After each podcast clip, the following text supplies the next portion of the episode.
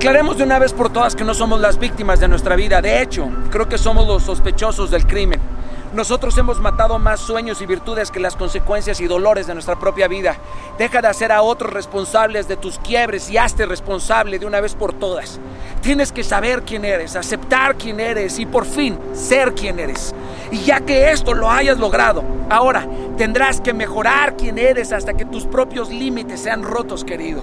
Pero esto, esto va a tomar su tiempo.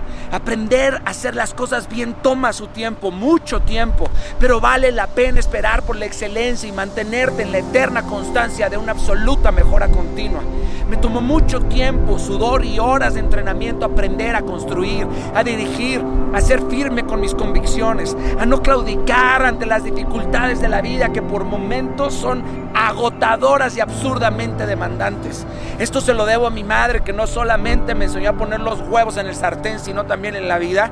Se lo debo a mi esposa que siempre me ha empujado a no detenerme, a ser mejor. Se los debo a ustedes a cada uno de ustedes que han esparcido este mensaje y también a la gente que me confronta y que no le gusta mi contenido.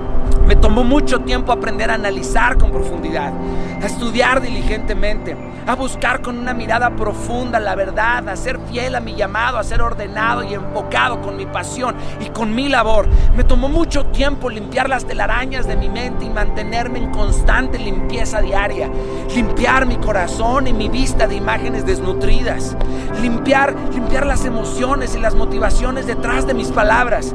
Me tomó mucho tiempo limpiar mis manos y mis brazos para abrazar a cientos de miles. Me tomó tiempo limpiar y fortalecer mi espíritu inquebrantable. Esto se lo debo a la insaciable hambre de leer la palabra de Dios y a su eterna gracia y misericordia. Me tomó mucho tiempo y me seguirá tomando mucho tiempo vivir en una mejora continua. Aunque la vida no se trata de fingir perfección, pero sí de empujarte a vivir los límites de tu propia frontera mental y espiritual, a romper con tu molde y ensancharte más allá de lo inimaginable, querido.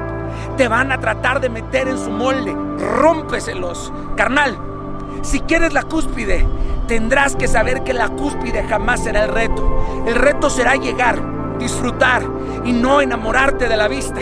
No contaminarse del ambiente, bajar y saber bajar. Y ya que hayas bajado, querido, volver a subir, pero ahora, ahora vas a subir a alguien más contigo. Nadie llega solo a la cúspide. Mi trabajo es hacer que ustedes superen a los que creen que son insuperables. Esa es la responsabilidad de aquellos que llegan. Están los que caminan, los que corren, los que vuelan y los que te enseñan a volar. Seamos sherpas, no solamente alpinistas de la vida. No